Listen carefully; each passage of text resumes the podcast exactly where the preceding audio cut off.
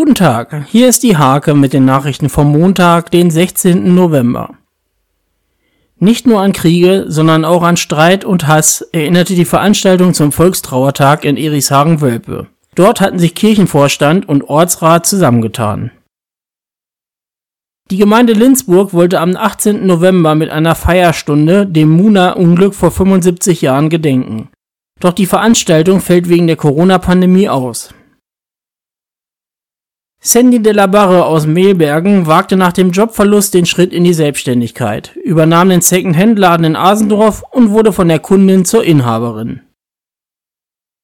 Seit rund vier Jahren wird auf dem Klostergelände in Lockum gebaut. Jetzt wurde der Grundstein der neuen Bibliothek eingesetzt, die Platz für 120.000 Bücher hat. Wie es mit dem Kreisfußball weitergeht, hat der NFV-Spielausschuss entschieden.